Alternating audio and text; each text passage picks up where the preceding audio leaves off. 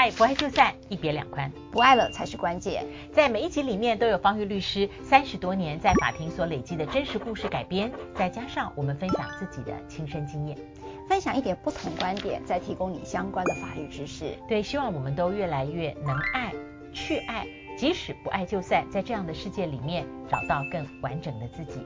不爱就散，每周二四晚间八点首播，欢迎大家订阅、按赞。开启小铃铛，对，而且每个星期也同步更新在各大 podcast 平台，你就搜寻不爱就散，让我们的声音来陪伴你。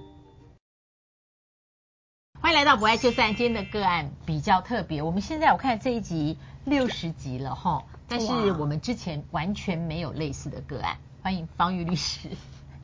真的吗？我没有讲过女性外遇吗？我们没有讲过女性外遇。嗯、哦，好，嗯、那我今天来讲女性外遇。嗯，是这样子的，就是说为什么特别想提这个？其实呃很特别的，就是好像在二零一三年，外国一个偷情网站就进了、这个，啊叫偷情网站，它叫偷情网站。嗯、那这个事情是因为有一次他要做广告，那我刚好做审查，我说哇，原来有一个偷情网站，而且那个偷产偷情网站一上线的时候，据说就好多的女性都加入会员。然后在二零，虽然是封闭式的啦，封闭式，嗯，哦，你好清楚哎，当然嘛，就是有会员的 代购，好不好？代购很多都是会员，他怕别的代购来这边看他拿什么含货，然后出什么价格。对，好，那在二零二零年的五月二十九号，大家也知道有个事先啊，就是通奸除罪了。通奸除罪这件事情很特别的，这个偷情网站在短短十二天内呢，又增加了好多的会员，而且七成是女性哦，也就是说。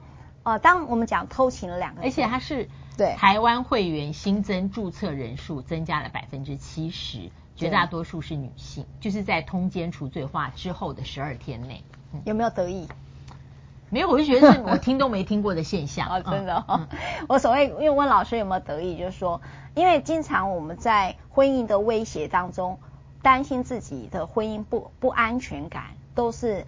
女生，你妻子啊，担心男生。在往年，我在二二三十年前的打官司的时候，在家事案件里头，那我经常对于女性为什么在婚姻里头这么多的不安这件事情很难理解，老是怀疑她老公外遇。那我经常我自己就做了一个调查，我对一群女性律师啊，就讲说，你经济也独立，你感情也独立，你到底为什么那么担心你老公外遇？可是你回头就问男性男律师哦，他们没那么大的感觉。是吗？对，那男男律师是觉得他在他的耳闻或自己的社会经验里面，这种事情不太会发生，所以不需要杞人忧天。对，他认为这件事情对他没有任何威胁。然后我就问了一个好男人，那时候我觉得一个对我来讲觉得形象非常好，而且很照顾他老婆的一个男律师，我就问他说：“你为什么不担心呢？”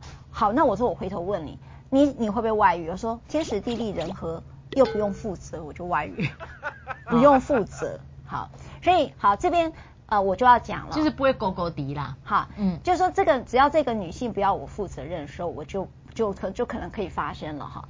所以这边呢就对我就产生了一个启示，所以我要讲这个女性外遇的故事了。就是说啊、呃，我有个就是有个女性朋友，然后呢她其实有很好的家庭。婚姻家庭都非常好，就是老公又有给司机，家里又有这个阿姨来帮忙打扫，所以呢，其实他每天就是 SPA，然后就是逛街，然后跟、呃、朋友约下午茶，对对，就是过得很好的一个日子哦。那但是呢，他其实。越来越久之后，他开始寂寞了，然后他就跟呃认识了一个可能在这个社交里面认识了一个男性。那这个男性说实在外呃，他所有的物质条件、生活条件全部都不如她的老公，可是他只有赢了一件事情，就是他会陪他聊天。对，就是陪他聊天。情绪会接球。对，情绪会接球。嗯、所以后来这个女性呢，就真的就跟这个男性在一起。那。呃，女性外遇当然我觉得很特别了哈，就是当让她做选择江山跟美人这个事情的时候，这个女性其实很浪漫的，直接就选择了跟这个外面这个男性在一起，她就放弃了呃跟这个老公可能继续过着这样的有司机载她的日子。所以你说他离掉了吗？对，后来还跟他协议离婚，只是他的协议离婚的条件并没有很好。他说只要你放我自由，让我去追求我的真爱，因为他知道这样的物质生活他并没有很快乐，他觉得有一个灵魂伴侣这样陪伴他，才是真正的让他平安的、你快乐的一个方法。就应该是说他在原来的关系里面，他觉得他只是一个人，对？就这关系里面只有他自己，他很寂寞，他只是一个被喂养的人，嗯、然后所以他感觉到很寂寞，所以他很快的做出了这个决定，然后。呃，也跟她老公吐实，然后老公也做出这样一个离婚协议。他说：“你放我自由，这个协议书我就签了。”那方玉律师在刚刚跟我聊的时候啊，有两个很简洁的相对的，就你说女性的外遇啊，大部分是玩真的，但男性的外遇大部分是玩玩的，就是哎、哦，跟就是这不是他的想法，这是他根据这么多三十年的案例，对，就是在我的案例当中哦。男性的外遇经常是一二三四的，有一就有二，有二就有三的那种。好，嗯，也就是说，他不是固定对那个人在婚姻关系里面，嗯，对婚姻外那个人一见倾心，然后嗯，他不太会建立，然后做了另外一个选择。对，是他不太会建立一个如同妻子般的婚姻生活，就是说有个第三者。让他像妻子般的生活那样的一个那么长的关系，所以你会经常看到很多的男性外遇跟打高尔夫球场是打高尔夫球是一样，就是一个娱乐。嗯嗯嗯嗯。然后可是女性的外遇，在我自己看到的个案当中，他们就像我刚才讲那个故事，他认定了他的关系就直接转到另外一个方向去了，他是玩真的，那才叫真的外遇。嗯，所以很多的女性一旦外遇，其实是还蛮难回头的。是我自己案子啦，我看见的状态。对，在我们这六十集以前，我们看到的有很多，就是我印象最深，方玉律师几乎在描述这个女性，她要不管是在同学会里面遇到以前的呃同学，那么或者是在另外的一个社交圈，或者是怎么样，他的前面我的印象里面。你的当事人前面的婚姻关系都很像行尸走肉哦，对，就是他成为他的一个名片，或者跟他一起出席一些应酬，或在他的先生的生活圈里面，嗯，被认定是某某人的太太，那就是剩下这个好像标签化的功能，对，就是角色花瓶嘛。嗯、那所以呃，你知道，就是说，尤其女性在，尤其像我，我刚才讲那个故事，他们结婚也是一二十年，就是就也是很长的一个夫妻关系了。那你知道，很多的女性，尤其到中年，特别会回到一个灵性需求。嗯嗯嗯。这我自己看到的个案，我我并不是说 好，我只是在讲，尤其到了四十，女人过了四十是一个坎，过五十是一个坎。尤其女性过了四十的时候，她会开始去反思我要什么。嗯，那他们对生命的品质其实是不不太将就的。如果要将就呢，就是你看前几集我讲，他们是被迫没有选择权的。他只要一旦有选择权，他们几乎不太将就，生命就这样枯萎下去。因为他们知道四十岁之后的女性，她会觉得我的生命不该只是如此。所以你会发现。女性在对于生命的选择上面，跟男性可能比较多是一个成功的想象。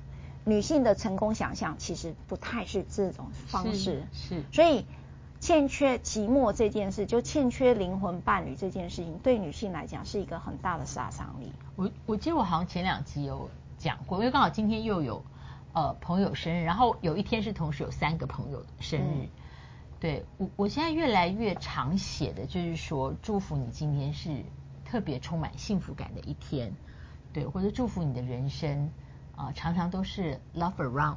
嗯，对，我觉得呃，这可以诠释呃非成功定义我对人生的呃接近圆满的定义，我觉得是这样子。嗯、那还有就是女性外遇会不会，其实它不太容易被发现。我今天这样讲没有任何鼓励的或是什么的意味。我只是觉得说，在这个冷淡关系里面，如果先生惯性的把太太认为他只有角色，而没有看到一个人，比方说赖芳玉一直被当做我的太太，或是有没有很多人会叫孩子的妈？哦，会哦，嗯，会。我以前看戏剧看到孩子的妈，我觉得哦，那可能是写实。对，但我如果我还好没有，我如果真实的生活看到叫孩子的妈，我会觉得很受不了，我会觉得说。你至少叫他太太或老婆吧？什么孩子的妈？哦，真的，好多人都叫爸爸妈妈哎。对，我会很很受不了。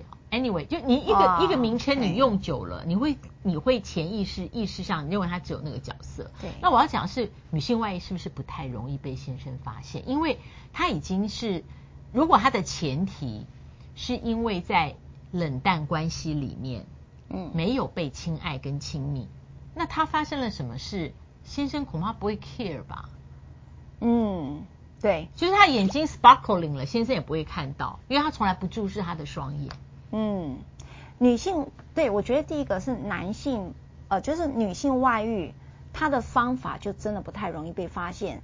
第一个状态，我我我自己看见的哈，他们的外遇经常处在一个呃非常隐秘。第二个，他不是他的外遇跟男性的外遇有跟性连接很强，女性的外遇跟性没有连接这么强。所以她有很多的东西是透过谈话聊天的方法。第二个，女性经常打扮，不会像男性突然打扮这件事情的 sign 跑出来。然后女性经常在聊天，所以半夜在划手机聊天这些，女性其实也蛮常做，所以你很难看到女性有异样的状态。她真的就是说，在这个过程当中，她本来就不太容易被发现。那此外，就像刚才老师讲了，你。我说实在，我头发剪短，我回去问老公，我头发剪了，你知道吗？他也不知道。哎，我先生也不知道。我如果是这边剪到这里，也是不知道，是不是？是。那染就是如果有染一些颜色或什么剪刘海，那根本就不用说了。哦、所以有一次我一直，你是不是也在荧幕前面挥手呢？对，真的有一次我到第三天了，我说我剪发了，你知道吗？方老师都发现了，你发现了吗？他说哦，有吗？哎，可是你是长剪短呢。对，哦，是吗？对，可是我剪的幅度很大哎，对不对？我一进化妆间就说，哎，芳玉，你剪头发就是你那天这样讲，然后我第三天问我，你你有没有发现？我还都在他前面，你有发现我剪了？他说你不是本来就这样吗？哦，你看我外遇，他怎么会发现？所以我再加一个 plus 是，还有我觉得女性对于先生有哪些朋友，大概知之甚详。我讲的不是说他今天出去吃饭啊，那些酒肉朋友，对。